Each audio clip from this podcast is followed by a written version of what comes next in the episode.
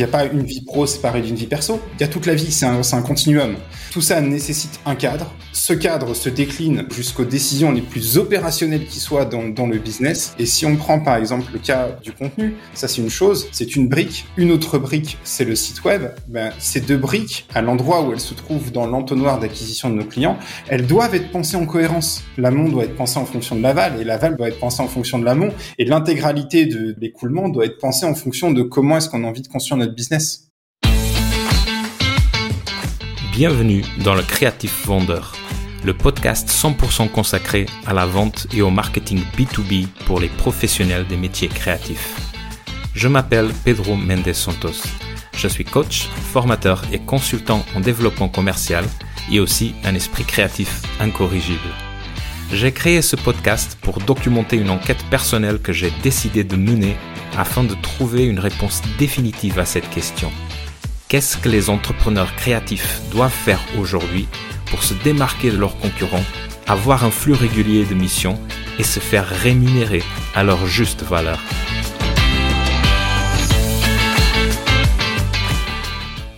Bonjour et bienvenue dans ce nouvel épisode du Creative Founder.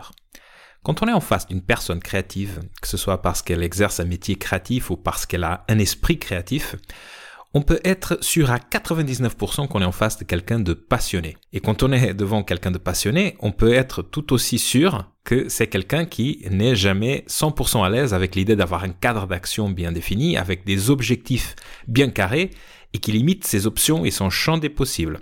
Moi-même étant quelqu'un de passionné depuis ma naissance, je peux vous dire que je sais de quoi je parle. Le créatif est donc par définition un passionné. Et un passionné est par définition quelqu'un qui préférera toujours la spontanéité et le lien au cadre et à la contrainte. Toujours. Néanmoins, toi qui m'écoutes, tu seras d'accord avec moi que c'est bien le cadre qui définit concrètement ce qui signifie avoir une stratégie. Que ce soit une stratégie marketing, une stratégie commerciale ou une stratégie de vie. Et quand on est entrepreneur, si on n'a pas de stratégie, notre entreprise est à la dérive. Je pense que ça va de soi. Et c'est pour cette raison que j'ai voulu avoir dans cet épisode quelqu'un qui puisse me parler avec autorité de ce qui signifie définir un cadre de vie qui soit favorable non seulement à la création, mais aussi au développement d'un business créatif, que ce soit en tant que freelance ou en tant qu'associé d'une petite agence. Il s'agit de mon ami Mathieu Osada, accompagnateur spécialisé dans le life design d'entrepreneurs. Euh, il a non seulement un passé créatif, mais aussi tout un historique de décisions professionnelles et de vie inattendues à un moment donné, et qui ont été à l'origine de l'expertise qu'il a aujourd'hui, et qu'il a baptisé la méthode MINT, acronyme à la fois de minimalisme et d'intention. Alors dans cet épisode, on a discuté sur euh, pourquoi il est inutile pour un freelance ou un associé d'une petite agence de vouloir définir une stratégie marketing et d'acquisition si celle-ci n'est pas alignée avec ses objectifs de vie en général, aussi bien sur le plan professionnel que personnel. Pourquoi il est important de définir en amont une vision pour sa vie et après euh, la cohérence entre nos actions quotidienne et cette vision globale, comment transformer cette vision de notre vie et entreprise en intention, c'est-à-dire en cadre qui oriente l'ensemble de nos actions, aussi bien de notre entreprise créative que notre vie privée. En quoi, enfin, des choses simples comme notre site web ou notre stratégie de contenu doivent-elles aussi être alignées avec les objectifs de notre entreprise et encore une fois de notre vie en général? Sans plus de transition, je t'invite à écouter ma conversation avec Mathieu Osada. Bonjour, bonjour Mathieu. Salut Pedro. Comment tu vas? Bien? Ça va très bien et toi? Génial. Bon, écoute, cher Mathieu, merci encore une fois d'avoir accepté le challenge de venir, de faire partie euh, de la première fournée de, des interviewés du Creative Vendor. J'aime bien euh, voilà. Comme, comme je te disais, comme j'ai dit à l'entrée, donc je t'ai invité aujourd'hui parce que il y avait au moins deux sujets que je voulais parler avec toi. Euh, organisation personnelle, gestion du temps euh, et aussi acquisition client, bien entendu, mais, mais en, en tenant compte d'un problème qui revient souvent euh, quand je parle avec des créatifs, qui est je n'ai pas le temps, je n'ai pas le temps, je suis sur plusieurs projets en même temps et je n'ai pas le temps. Donc, je pense que c'est un sujet, euh, j'avais besoin vraiment de parler avec quelqu'un euh, qui s'est spécialisé euh, là-dessus.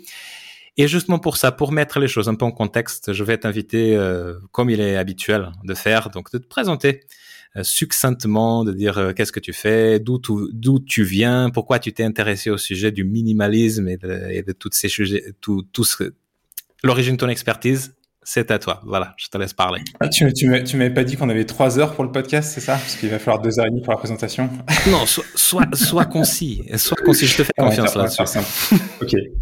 Euh, je suis un accompagnateur d'entrepreneurs et j'aide les entrepreneurs à identifier ce qui est essentiel pour eux dans leur vie et dans leur activité pour justement se concentrer sur le minimum de choses qui ont un réel impact et pour qu'ils puissent profiter de leur vie parce que quand on est entrepreneur, on a plein plein de choses à faire et souvent on entreprend pour aussi profiter de sa vie. Euh, D'où je viens euh, de, de plein d'endroits. on est deux, vas-y. On est deux. De Paris à la base, euh, j'ai un parcours super classique, euh, prépa, école de commerce. On a fait un, on a fait un, un bout de chemin ensemble sur les bancs de l'école de guerre, de guerre économique il y a 15 ans. C'est vrai. Et, et j'ai été salarié pendant 12 ans avec une petite aventure entrepreneuriale euh, au milieu, notamment une aventure entrepreneuriale créative avec euh, la création de, pistes audio euh, pour les créateurs de contenu. Et, il y a trois ans, on a décidé de changer de vie en famille. C'était pré-Covid. on a décidé d'appuyer sur le bouton reset et de tout redémarrer de zéro, mais absolument de zéro. Et donc on est parti s'installer dans le sud de la Pologne, euh, au sud de Cracovie, dans une région montagneuse qui s'appelle les Beskides.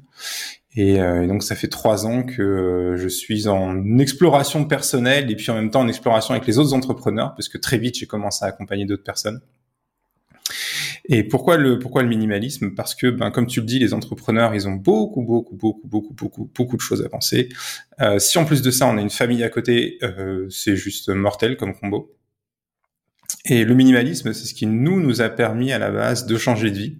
C'est-à-dire que tu, tu, tu peux voir cet effet ciseau entre entre baisser son baisser son son train de vie et puis euh, augmenter ses revenus de l'autre côté.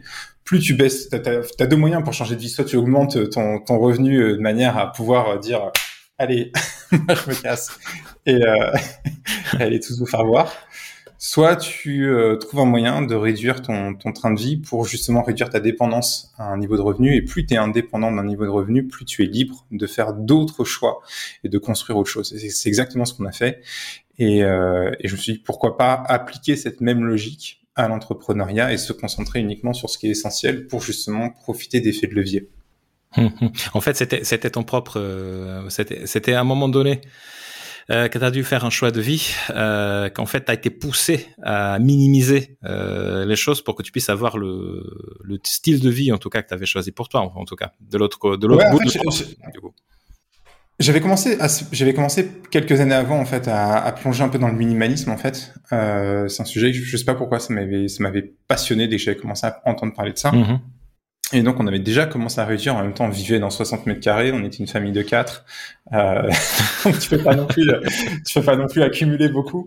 Euh, euh, et, euh, et, effectivement, quand on est parti, euh, quand on est parti, quand on redémarre de zéro, qu'on change de pays, ben on n'emmène pas sa vie avec, ça, avec, avec soi. Quoi. On, est parti, on a rempli, euh, littéralement, on a rempli une camionnette avec toutes les affaires qui nous restaient, mais on a vendu, vidé, allez, au moins les trois quarts de ce qu'on avait. Quoi en termes de, en termes de volume et probablement en termes de chiffres aussi. Mhm. Tous les deux entrepreneurs, on est bien d'accord. Toi et tous les deux entrepreneurs parce que euh, Agnès avait déjà euh, avait déjà un chemin entrepreneurial engagé parce qu'elle est photographe. Donc on reste, tu vois, dans les dans les métiers créatifs.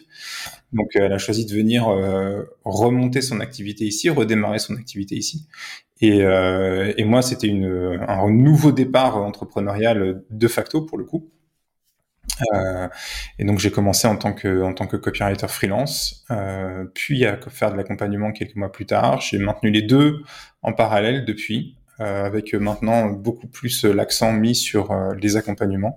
Mais j'ai encore des, des, missions de temps en temps de, de, copywriting qui arrivent sur des clients récurrents. très très bien.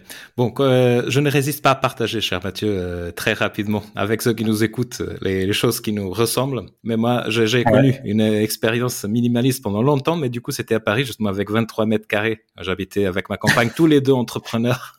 Le bonheur parisien. Comme toi, euh, j'ai euh, une autre coïncidence. Euh, une autre coïncidence. On a tous les deux, nos compagnes sont polonaises, justement aussi, et entrepreneuses.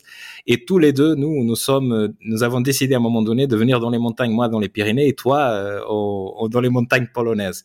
Et une autre coïncidence encore, c'est qu'on a tous les deux au moins quatre guitares à la maison. Donc pour ceux qui nous regardent en vidéo, ouais. Ouais, ouais, j'en peux en témoigner là. On en a une ici et on a le mur à côté. Pour ceux qui nous regarderont en vidéo et pas sur le podcast pourront voir la collection de guitares de Mathieu. Un jour, je vais montrer la mienne aussi. Voilà. Et donc, en fait, c'est-à-dire que si tu as été inspiré, ça t'intéressait déjà le sujet du minimalisme. On va expliquer ici à quoi ça consiste exactement le minimalisme. Mais euh, tu as été motivé par ta propre expérience personnelle euh, de faire des accompagnements où tu incluais euh, voilà, la gestion personnelle, si j'entends bien, euh, dans ce, et jusqu'à aujourd'hui, c'est bien ça?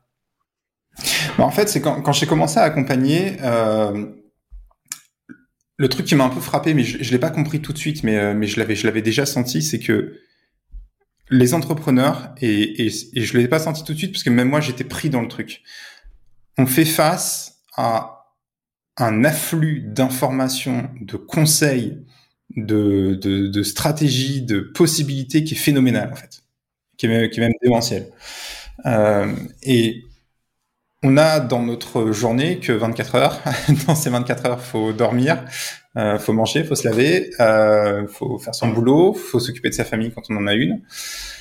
Et finalement, on a et on peut être qu'à un seul endroit à un seul moment, à faire qu'une seule chose. Et à l'arrivée, j'ai très vite compris qu'en vrai, euh, même s'il y avait un milliard de possibilités devant nous, eh ben, on pouvait faire qu'une seule chose à un moment donné. Et donc, ça implique nécessairement la notion de choix. Et ça pose la question de mais comment je choisis en fait? Parce que tout le monde me dit bah tiens dans ton activité faut faire ça et puis si tu copies pas la telle, telle stratégie à la mode etc tu vas pas y arriver et puis si tu fais pas ça ton business il est mort et puis euh, ChatGPT et puis l'IA et puis ceci et puis cela euh, pendant un moment c'était Clubhouse je sais pas. Mais si t'as pas des, si pas des, critères de décision extrêmement forts, tu deviens complètement dingue en fait, parce que tu dois trancher. T'as pas le choix en fait. T'as pas le choix que d'éliminer. Et une fois que j'ai compris ça, euh, bah, effectivement, j'ai centré la communication et le positionnement sur cette question-là, parce que pour moi, c'est ce qui est absolument fondamental, surtout moi dans mon contexte avec une famille, deux enfants. Je bosse à la maison. Les enfants, ils ont école que le matin ici, donc ça veut dire que l'après-midi ils sont à la maison. Là, tu vois, ils viennent juste de, de rentrer euh, de leur euh, de leur balade avec euh, avec Agnès. Euh, et donc ça veut dire que si je veux pouvoir faire avancer mon business, si je veux pouvoir avoir le temps de gérer ma famille, si je veux pouvoir le temps de me reposer et de vivre, et c'est quand même pour ça qu'on a créé l'activité, c'est quand même pour ça qu'on est parti, ben, il faut que je fasse des choix extrêmement tranchés et extrêmement avisés. Et donc, on se pose la question de comment on choisit. Ben, on choisit en déterminant ce qui est essentiel pour soi. Mhm. Exact. Bah, si je peux te partager quelque chose pour te donner, euh, qui va dans le sens de, de ce que tu dis. Euh, un jour, euh, j'avais fait, ça fait déjà il y a deux ans, je, je pense que c'était une période Covid, pas Covid, mais, mais c'était une période calme, en tout cas que j'avais eu l'opportunité de faire un petit à Paris, quand j'étais encore à Paris, dans ma vie minimaliste de Paris, euh, avec quelques quelques clients freelance euh, que j'avais à l'époque quand je quand je travaillais en sous-traitance. Et en fait, quelqu'un, euh, et c'était la plupart des créatifs déjà, hein, c'est à ce moment-là. Quelqu'un me pose la question, Pedro, qu'est-ce que tu as appris avec nous?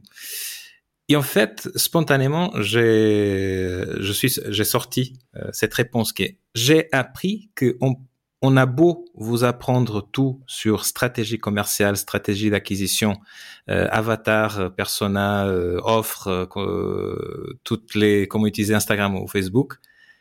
Si vous avez une structure de vie qui n'est pas réglée et que vous n'avez pas pris des décisions centrales, tout s'écoulera. Ça ne servira strictement à rien. En fait, une des choses que j'ai appris avec les freelances, les solopreneurs, ou on l'appelait comme on veut, c'est justement que peut-être plus que n'importe que d'autres PME ou d'entreprises d'une certaine taille, le life design, l'architecture de la vie, la manière comme elle est structurée, peut torpiller facilement toutes les ambitions et toute l'information qu'on te donne, ce que tu dois faire sur Twitter, la manière comme tu structures des contenus ou des choses comme ça.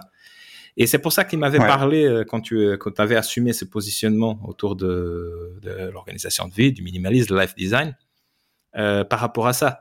Et j'ai reconnu que même si euh, mon métier, c'est de accompagner dans le sens de l'acquisition et de la vente en B2B, je comprends les difficultés, euh, le potentiel euh, néfaste que ne pas avoir pris certaines décisions de vie peut avoir au niveau des TPE et des solopreneurs. Ouais, on démarre toujours les, les accompagnements sur la question de la vision. Je demande, toujours aux personnes que, j'accompagne, qu'est-ce que tu veux vraiment? Pourquoi tu es en train de faire ce que tu es en train de faire en fait? Et, souvent, c'est une question, on ouvre la boîte de Pandore dans ces cas-là parce que parce qu'ils se sont jamais posé la question. Ils avaient une vague idée parce que sinon ils auraient pas lancé leur activité, mais jamais ils se sont posés en disant, mais en gros, voilà en détail la façon dont je veux vivre ma vie, voilà ce que je veux expérimenter au quotidien, voilà comment je veux vivre. Et il faut passer par cette phase-là en fait. Et des fois, je, entre guillemets, je rattrape des gens un peu plus tard en accompagnement et, ça leur retourne complètement la tête, mais mais ils en ressortent complètement libérés parce qu'à partir du moment où ils ont déterminé comment ils veulent vivre leur vie, ils ont déterminé quel était leur cadre. Et c'est à partir du cadre qu'on est capable de prendre des décisions. C'est à partir du cadre qu'on est capable de dire cette stratégie elle est pour moi ou cette stratégie elle est pas pour moi par exemple.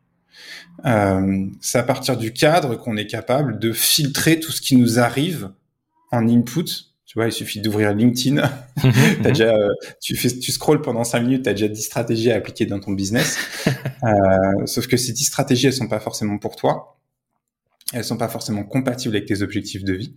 Et elles sont pas forcément compatibles avec les objectifs de ton business ni avec la nature de ton business. Ça, c'est une des idées, effectivement, on est bien d'accord. C'est-à-dire, ce que tu dis, c'est c'est pour choisir sa stratégie commerciale, regardez d'abord comment est-ce que vous êtes structuré et quel est le lifestyle que vous voulez avoir. Euh, ah ouais, ouais, je, fais partir complètement du, du d'abord des choix de vie, mm-hmm. d'abord du cadre de vie perso, et ensuite on met l'activité au service de la vie perso. Je suis un peu curieux, euh, sans vouloir que tu dévoiles euh, euh, tous les secrets de ta méthodologie, mais comme ça m'est arrivé aussi à moi, de parfois inévitablement d'aller un petit peu sur cette réflexion, ne serait-ce qu'à un niveau peut-être pas aussi approfondi de ce que tu fais, certainement pas. je me souviens, Aujourd'hui, je le fais de moins en moins, je le fais plus directement, mais souvent, ça m'arrive de poser la question de comment est-ce que tu imagines ta vie d'ici cinq ans. Est-ce que toi, tu penses que euh, pour déterminer cette vision, on doit se projeter, on doit penser au, temps présent? Comment est-ce que tu effectues cette, euh, première étape de mise euh, d'état des lieux, n'est-ce pas? Euh, c'est une, très bonne question euh, et, euh, je vais te dire comment je l'ai fait la, la, première fois. Et quand je l'ai fait la première fois, j'ai vraiment cru que j'étais en train de... On peut dire des gros mots ou pas? Alors, dans la ligne éditoriale, laisse-moi voir le livre de la ligne éditoriale. Ok, Heidi ici, Mathieu Zada, il peut dire des gros mots. Vas-y, vas-y. T'as okay. une, exonération. J'ai une carte white card. J'avais l'impression d'enculer des mouches, quoi. D'accord, ok. Euh, cet exercice, en fait, c'était d'écrire, d'écrire comment j'ai envie de vivre. Et comment j'ai envie de vivre, c'est un exercice que je fais faire aux gens que j'accompagne, c'est comment avez-vous envie de vivre, en fait? Mais écrivez-le. Et ne l'écrivez pas euh, en raisonnant à partir de vos circonstances actuelles. C'est ça le piège. Le piège, c'est de pas raisonner à partir des circonstances actuelles, parce que si on raisonne à partir des circonstances, on répète les circonstances. Tu vois, il faut, il faut raisonner en dehors de la boîte. Donc il faut s'imaginer une, euh, il faut s'imaginer une, une vie qui nous conviendrait parfaitement. Et il y a quatre ans, cinq ans, euh, j'avais écrit ça dans une note Evernote. Et j'avais notamment écrit que j'avais une activité où je pouvais bosser quand je voulais, où je voulais, 100% à distance, et que quand je regardais par la fenêtre, je voyais des montagnes. Et aujourd'hui, j'ai une activité dans laquelle je bosse où je veux, quand je veux, 100% à distance, et quand je regarde par la fenêtre, j'ai une montagne en face de moi. Des montagnes, t'as pas mis la mer, t'as mis des montagnes. Ouais, j'ai mis, j'ai mis des montagnes. non, mais c'était avec ce niveau de précision. Un carton, je, je, vais le changer, c'est un carton devant la fenêtre, je vais le changer, en fait, j'habite à côté d'Orly. D'accord. Donc en fait, euh, c'est-à-dire que en, gros, c'est-à-dire tu as carrément indépendamment si c'était une projection ou si c'était dans ton présent, c'était tu t'es permis d'idéaliser en fait le lifestyle que tu souhaitais. J'aime bien ce mot euh, permis. Je me suis autorisé, ouais. Je me suis autorisé à rêver un lifestyle à un moment où il y avait absolument rien, mais genre rien du tout qui me permettait d'imaginer que ce soit, que ça puisse être vrai un jour. quand je l'ai imaginé, c'était euh, métro, boulot, dodo. Euh, je bossais euh, dans des grands groupes euh, à Paris en tant que en tant que consultant. Je me tapais trois heures de transport par jour avec les galères de RER, etc. et il y avait aucune perspective. J'avais aucune, j'avais aucune idée, aucune raison de penser que ça puisse être vrai un jour et, encore moins une, une, une quelconque idée de comment ça pouvait être possible. Et en fait, c'est le jour où c'est devenu c'est le jour où c'est devenu vrai, où j'ai eu ce flash en me disant, mais attends, c'est pas un truc que tu avais écrit quelque part?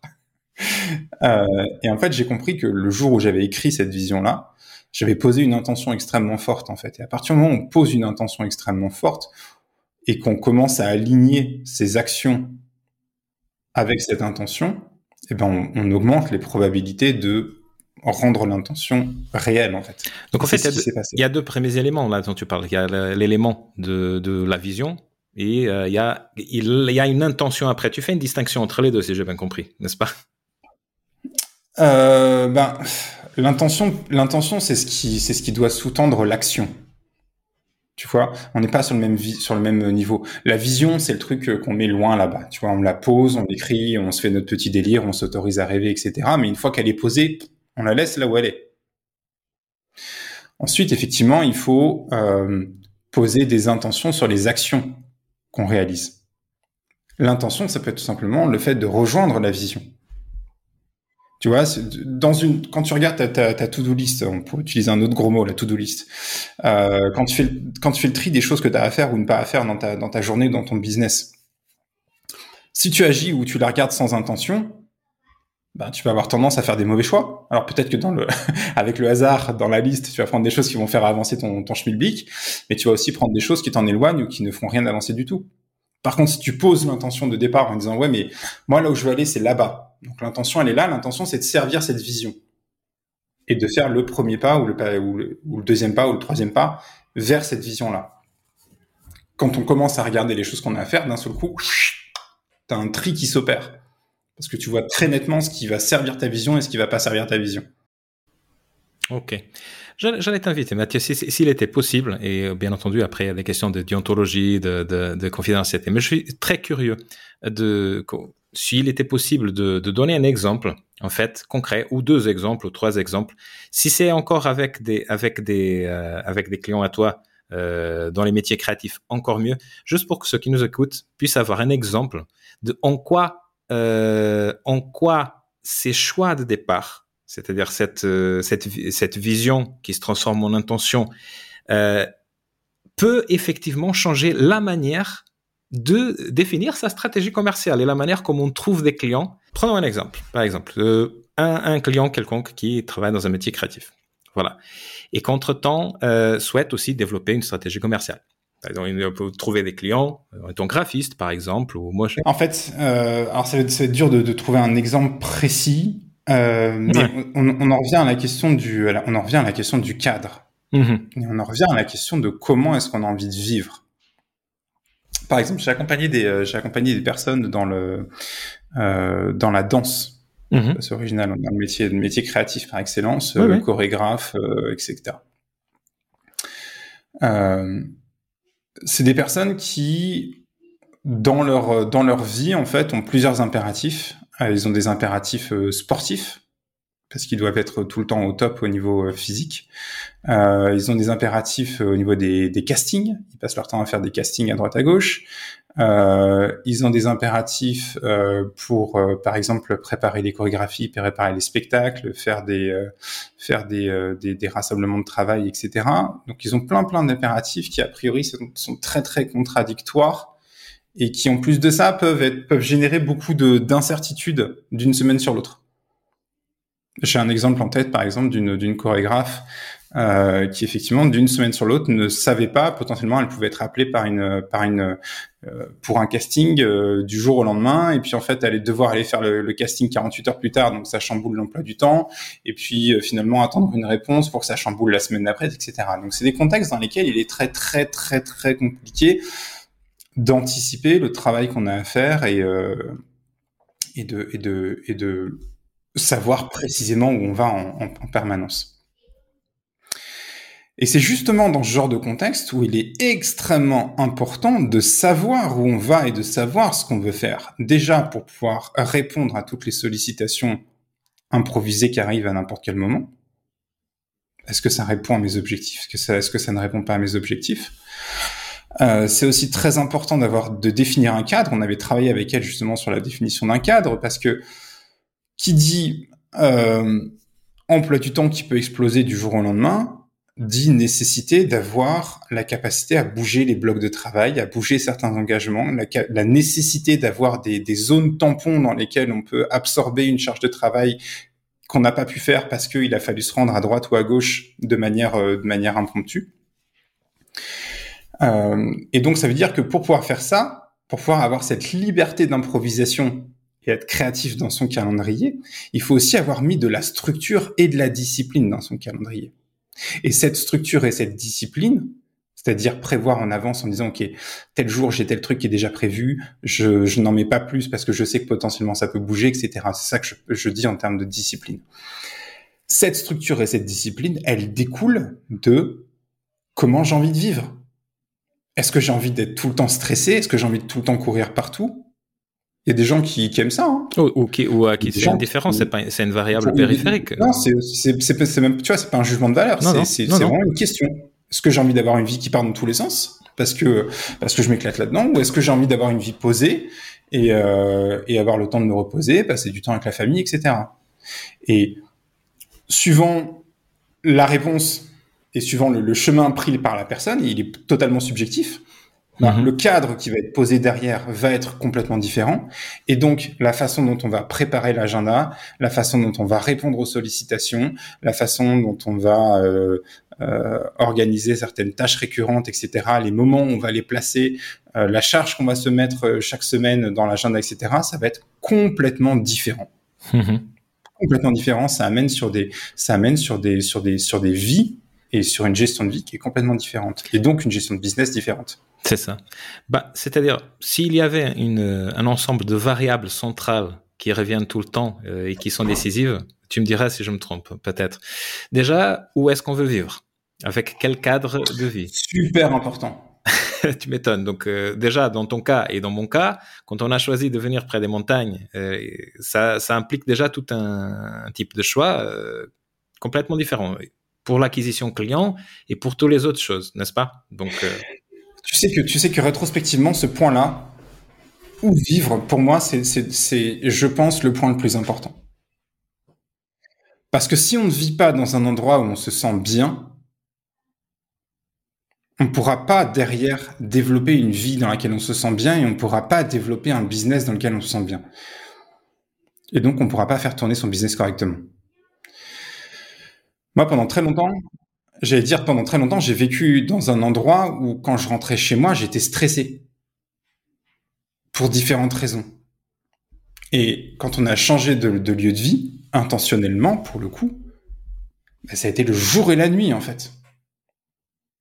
C'est-à-dire qu'au moment où tu rentres chez toi, chez toi devient un endroit, une espèce de sanctuaire dans lequel tu peux décompresser, t'es bien, etc. Et il y a plein, plein, plein, plein, plein, plein, plein de gens qui vivent dans des endroits où ils ne se sentent pas bien.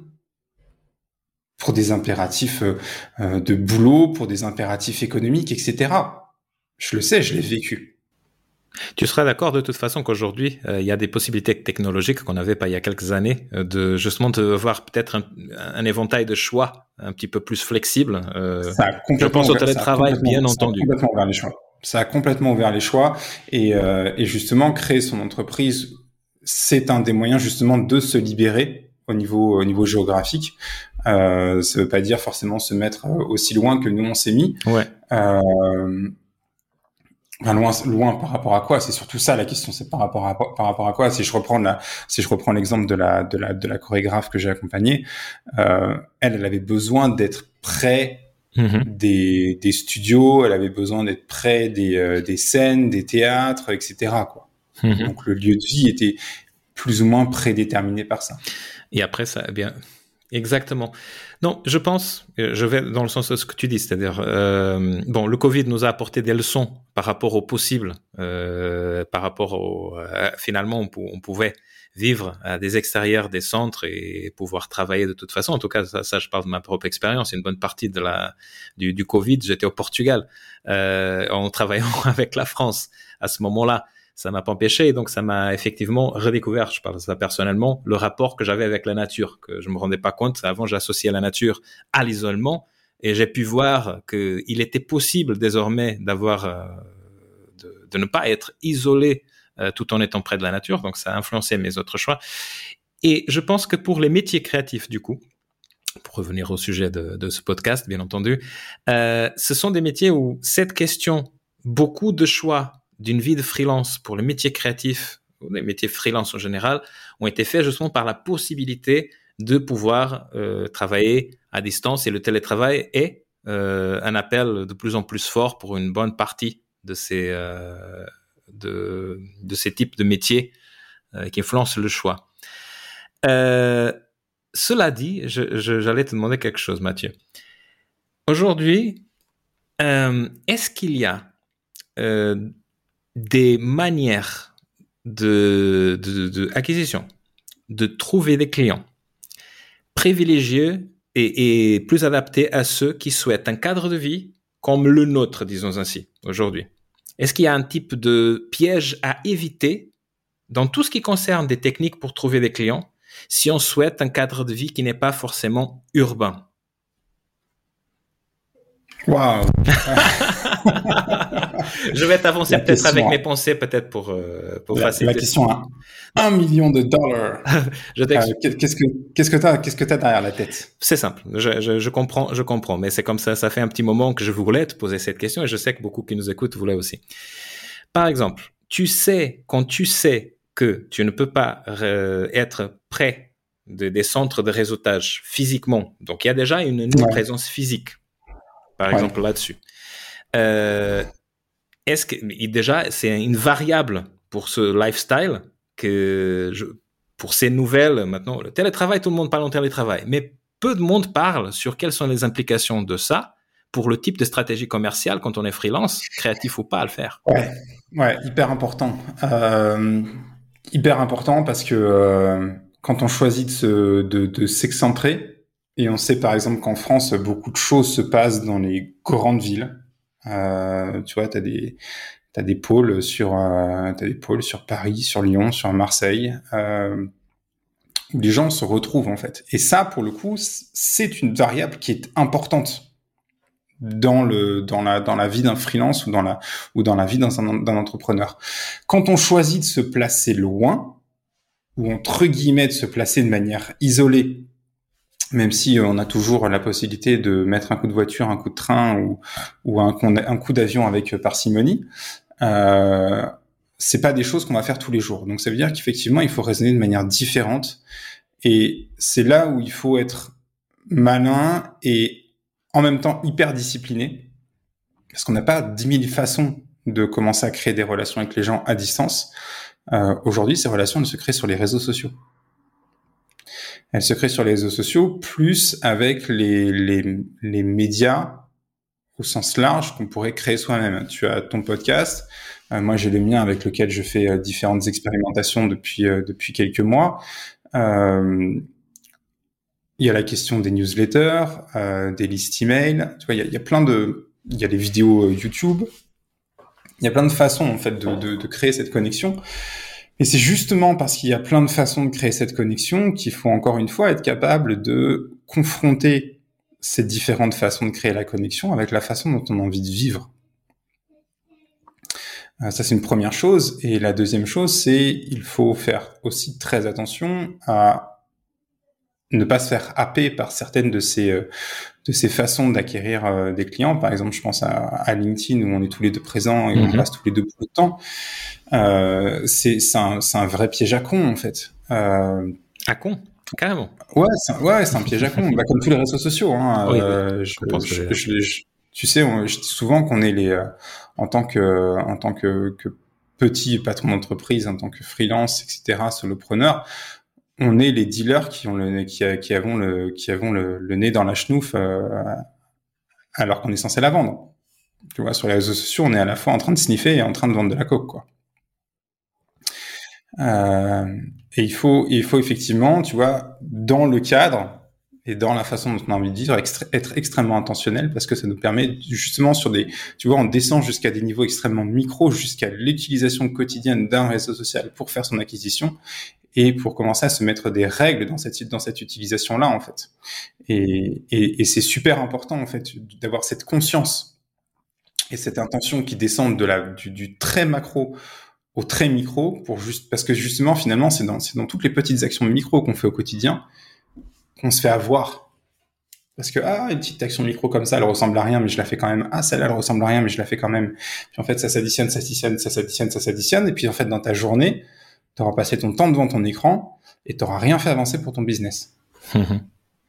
Sans doute. Et d'ailleurs ça c'est l'opportunité pour que pour que je je lance un autre thème que je sais que euh, que ça génère un petit peu le thème de la création de contenu.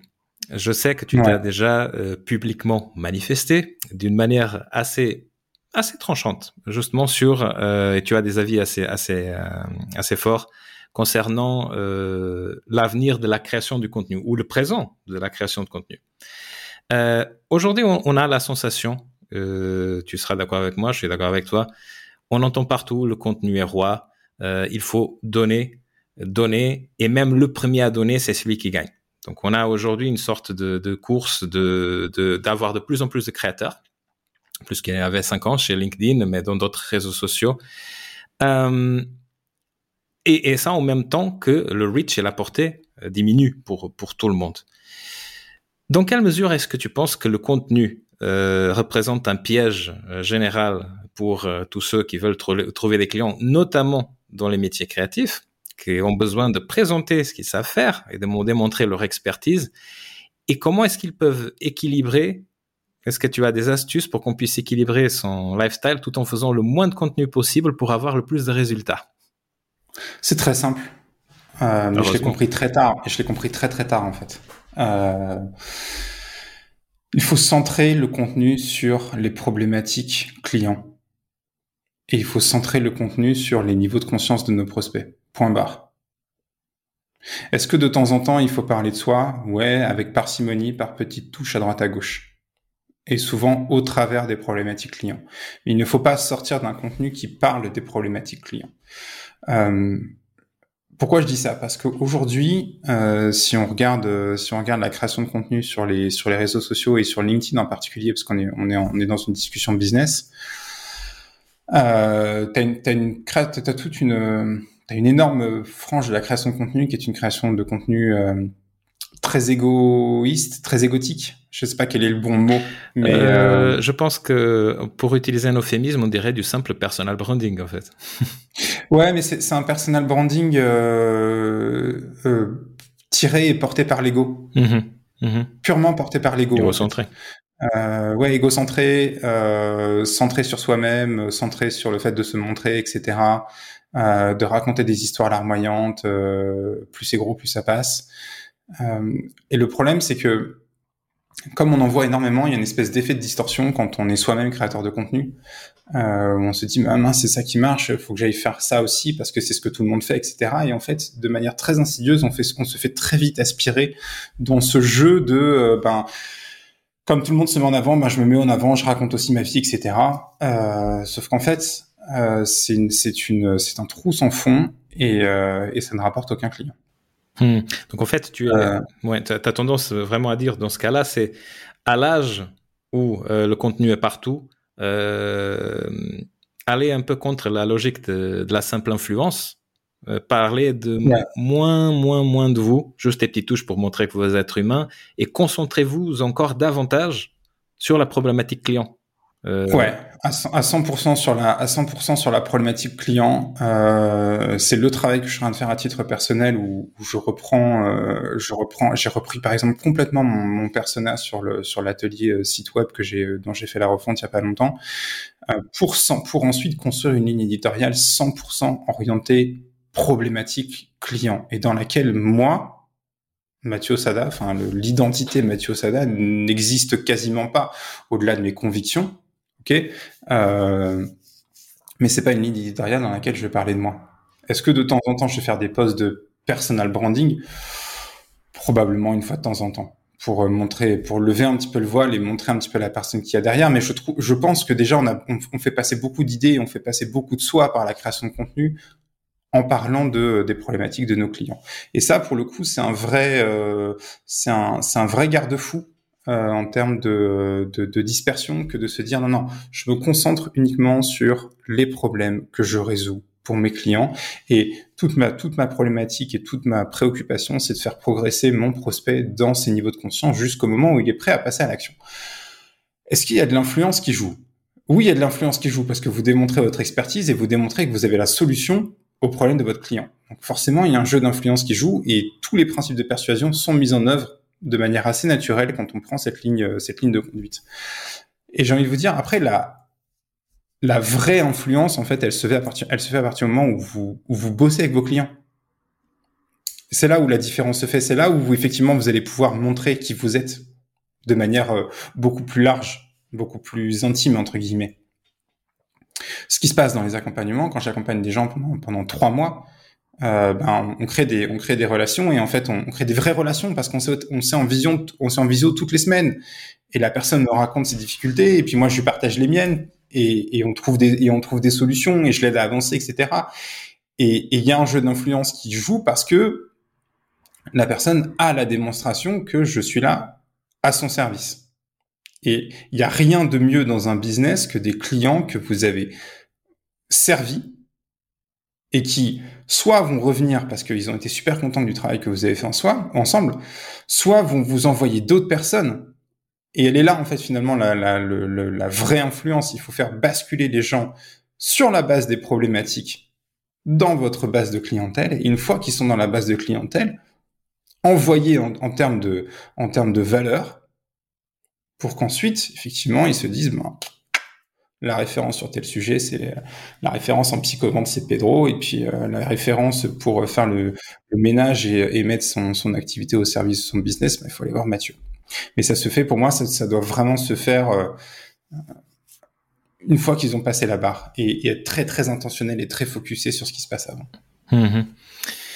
Je vois parfaitement. Euh, en fait, parlons justement de site internet, comme on parlait tout, tout à l'heure, et donc des ateliers de site internet que tu as commencé. On est tu me dis si je me trompe, je sais que je ne me trompe pas, mon cher Mathieu, tu as conçu les, euh, les ateliers euh, toujours en obéissant aux principes de base de ce que tu fais aussi dans les accompagnements euh, de euh, plus large, dans les accompagnements de ouais. donc c'est-à-dire la, la, philosophie reste la même. Euh, tu prends pour une philosophie d'une minimaliste du site internet, de la même façon que tu prends pour une philosophie minimaliste des contenus, euh, des contenus, une, une, philosophie minimaliste de la vie. Donc, tout est tout est lié. Ouais, minimaliste et intentionnel. Et intentionnel. Euh, minimaliste. Alors il y a trois choses. Minimaliste, ça c'est la première chose. Ouais. Parce qu'on a, on a plein de choses à faire, donc il faut il faut se concentrer sur l'essentiel. Mm -hmm. Intentionnel, ça veut dire qu'on réfléchit bien à quel est l'objectif et ce qu'on ouais. a envie de faire et qu'est-ce qu'on a envie de réaliser. Mm -hmm. Et la troisième, c'est euh, alors j'hésite entre écologique Mmh. C'est pas le bon mot écologique, mais dans, dans, le sens littéral du terme, écologique ou holistique. C'est-à-dire qu'en ouais. fait, on prend son, on prend son cadre d'ensemble mmh. pour raisonner mmh. sur le micro. Oui, parce et on, que et, et, parce que minimaliste, ça aurait pu être pensé tout simplement, oui, oui, on coupe pour couper, on met la hache dans les choses pour mettre la hache, mais non, en fait, il y a une réflexion d'intention et en fait d'intégrer de, de, dans la totalité euh, de ton style de vie, on revient à la même chose. Ça peut paraître. on, on, revient, on revient au style de vie dans le style de vie, dans la vie globale. Il y a il y a toute la vie. Mhm. Il n'y a pas une vie pro séparée d'une vie perso. Il y a toute la vie. C'est un, un continuum. Donc, il y a le pro, il y a le perso. Tout ça, c'est mélangé. Et tout ça nécessite un cadre. Ce cadre se décline jusqu'aux jusqu'aux décisions les plus opérationnelles qui soient dans, dans le business. Et si on prend par exemple le cas, on a parlé du contenu, ça c'est une chose, c'est une brique. Une autre brique, c'est le site web. Ben, ces deux briques, à l'endroit où elles se trouvent dans le dans l'entonnoir d'acquisition de nos clients, elles doivent être pensées en cohérence. L'amont doit être pensé en fonction de l'aval et l'aval doit être pensé en fonction de l'amont et l'intégralité de, de, de l'écoulement doit être pensée en fonction de comment est-ce qu'on a envie de construire notre business. Donc c'est une vraie, une vraie réflexion d'ensemble. Oui, exact. Donc c'est dans ce sens-là qu'elle est soit holistique, soit écologique, mais c'est-à-dire elle est pensée dans, dans l'ensemble de et l'ensemble vient de, de, certaines décisions, de, de l'intention de ce que tu veux faire de cet ensemble et de ta place, de ton business et de tes outils de ton business dans dans, ces, dans cet ensemble. Ouais, tout à fait. Ça me fait penser pour la question du site internet parce que je, je peux le dire, c'est pas faire de la pub. J'ai acheté euh, ton ton ta ta ta ton L'atelier. L'atelier, justement, sur, euh, sur le site Internet. Donc, il y a plein de choses que je me, je me revois dessus. Il y a d'autres qui me font réfléchir. Je vois la marque du minimalisme. Mais à ce que ça me fait réfléchir, surtout, qu'il y a un intérêt pour ceux qui nous suivent, euh, savoir avec quelque chose que j'ai dit à mes clients, et même encore aujourd'hui, au jour qu'on se parle, qui est la question de si quelqu'un travaille dans un métier créatif, et notamment dans un métier artistique, donc photographe, euh, graphiste, illustrateur, ils sont censés montrer donc euh, ce qu'ils font. Ils sont censés séduire. Ils sont censés, en tout cas, on part du principe euh, intuitivement qu'ils sont censés le faire. Mais moi, j'ai très souvent euh, le sentiment que cette, cette pensée fait que une bonne partie, pour ne pas dire la plupart, des sites que ces professionnels finissent par faire sont excessifs sont souvent des sapins de Noël. Bon, je sais, tous, mes clients savent que je suis que je suis le plus bienveillant vers. C'est-à-dire en fait qu'on on, on s'en finit par montrer un peu trop. Mais la question c'est où ça se trouve la frontière? À partir de quel moment est-ce qu'ils peuvent comprendre qu'ils en mettent trop dans leur site alors qu'ils devraient se résumer, avoir un seul objectif, un seul call to action par, par page? Euh, bah, c'est un C'est une vraie question parce que c'est la, la, question de la prise de conscience de quand est-ce qu'on a un site sapin de Noël et quand est-ce qu'on a un site qui est réellement efficace pour le business. Euh, je pense qu'il faut. On se rend compte qu'on en a trop à partir du moment où, où, ça devient vraiment pénible à maintenir. Tu vois, un site qui est un site sur lequel on a trop de pages, on a une arborescence trop compliquée, on a des menus dans tous les sens, euh, etc. On a des modules dans, partout sur une page. Euh, par expérience personnelle et puis par expérience avec les personnes que j'ai accompagnées sur leur site internet, euh, souvent ça devient très très pénible à maintenir. Ça, ça c'est compliqué de faire des modifications, c'est compliqué de changer une page. Quand on crée une autre page, ben c'est encore plus compliqué parce que faut arriver à mettre en cohérence avec tout le reste du site. On ne sait pas où la mettre, etc. Et, et ça devient une, une énorme prise de tête. À partir du moment où le site est une prise de tête, c'est qu'il y a un problème. C'est aussi simple que ça. C'est à partir du moment où le site est une prise de tête, il y a un problème. Le site ne doit pas être une prise de tête. Le site, c'est une étape du parcours des prospects. Mm-hmm. Tu vois, par exemple, euh, si tu prends le cas d'un photographe, euh, du coup, je connais bien, je connais bien la, question parce qu'Agnès est photographe. Mm-hmm. Euh, parcours, c'est un très bon référencement sur Google My Business globalement référencement local parce que les, photographes ça se joue beaucoup en local sur euh, en tout cas sur les types de prestations qu'elle elle fait. Donc très bon référencement sur Google, My Business c'est à dire qu'on montre des choses sur le Google My Business. On remplit la fiche on met des photos on met des annonces on met des posts etc parce qu'on peut faire tout ça sur le Google My Business. Euh, et sur le site le site n'est presque plus l'endroit où on doit faire la démonstration La démonstration. Tu vois mhm. Est-ce que, la est que la démonstration doit être faite sur le site Ou est-ce que la démonstration doit être faite ailleurs? C'est une vraie question. C'est une vraie question. Et peut-être que oui, peut-être que non. Ça dépend complètement de comment le business est structuré. C'est ça. Peut-être que euh, tu peux avoir un photographe qui fait un, qui, a, un super following sur euh, sur Instagram et donc la démonstration est faite sur Instagram. Et ensuite appel à l'action vers le site et le site est construit pour servir ce flux entrant de prospects qui viennent d'Instagram, qui savent déjà un certain nombre de choses, à qui il manque un certain nombre d'informations, et donc le site doit être construit pour fournir ces quelques informations avec les éléments de crédibilité et de légitimité qui vont bien pour faire la conversion finale, parce que faut pas oublier que un métier créatif c'est bien, mais ça reste un boulot, ça reste un business. Donc à la fin, il faut convertir. On est là pour capter l'attention de prospects pour les transformer en clients. Mhm. Bah, donc, j'allais dire, d'ensemble. Ouais, oui, exact. J'allais dire en tout cas que entre la, fonction de vitrine du site, euh, il aura eu déjà une fonction de naturelle par excellence de vitrine, peut-être dans les débuts du web, qui a évolué de plus en plus vers une autre fonction un peu différente hein, au niveau. Ouais, c'est plus le cas. C'est plus le cas. Avant, avant le site, c'était l'endroit où on mettait tout, euh, parce que c'était notre seul point de présence en ligne. Aujourd'hui, on est présent sur plein de plateformes différentes et nos prospects, eux, ils se baladent, euh, ils prennent des chemins dont on n'a pas conscience. C'est ce qu'on appelle les dark socials. C'est on, on, ne sait pas vraiment d'où viennent nos prospects ou quel est le chemin qu'ils ont emprunté avant d'arriver jusqu'à notre point de conversion principal. Mmh mmh euh, et, et, le, et, le, site, c'est vrai qu'avant, c'était l'endroit où on mettait tout parce que c'était le seul point de présence. Mais aujourd'hui, un photographe, bah, il va être présent. Si je reprends l'exemple d'un photographe, il va être présent à, à plein d'endroits différents. Mhm. Instagram, ah, Instagram, euh, une page Facebook, euh, euh, Pinterest potentiellement, pourquoi pas un TikTok ou, ou, autre, pourquoi pas une, pourquoi pas LinkedIn, enfin en fonction de, de la cible, etc. Donc il y, a plein d'endroits où le, où le, le, le captage de l'attention se fait. Et il y, a un, y, a y a un autre phénomène parallèle qui est que aujourd'hui de toute façon il y a tellement de sites que c'est compliqué en termes de référencement. Il faut pas espérer quand on crée un site pour son activité que les gens vont nous trouver. Faut oublier cette idée d'emblée. Le trafic sur le site, il va falloir le créer. Oui, c'est vrai que c'est une idée qui reste encore, euh, je, partage avec toi, que l'idée que le site en soi attire des gens ah, c'est ça, j'ai créé Tadam. Bah, sans parler du SEO. Après, après, de toute façon, je, je ne maîtrise pas complètement, donc je m'abstiendrai de, de, parler de toute l'efficacité que SEO peut avoir. Le SEO, tu vois, c'est une stratégie en tant que telle. C'est aussi une stratégie sur laquelle il faut se poser une question. Est-ce que cette stratégie correspond à mes objectifs? Est-ce que j'ai 6-8 mois devant moi pour produire de l'article à fond pour avoir une vraie stratégie de référencement? Peut-être que oui, peut-être que non. Ça dépend complètement du, du, du, du cadre de création de l'activité ou, ou, ou de l'instant dans lequel l'activité se trouve. très très bien, passionnant. Cher Mathieu, je pense que effectivement la, la, la phrase qui définit, euh, qui résume bien tout ce qu'on s'est dit aujourd'hui, c'est euh, stratégie d'acquisition, stratégie commerciale. Euh, pensez au, à quelle vie vous voulez avoir avant de commencer à aller trouver des clients. J'exagère, mais non, c'est ça. C'est tout. Il faut tout penser en cohérence. Il faut avoir la, il faut avoir une vraie vision d'ensemble. Pour ça, je reparle de vision. Il faut avoir la vision d'ensemble et tout mettre en alignement, tout mettre en cohérence. on a parlé de, de l'espace de vie.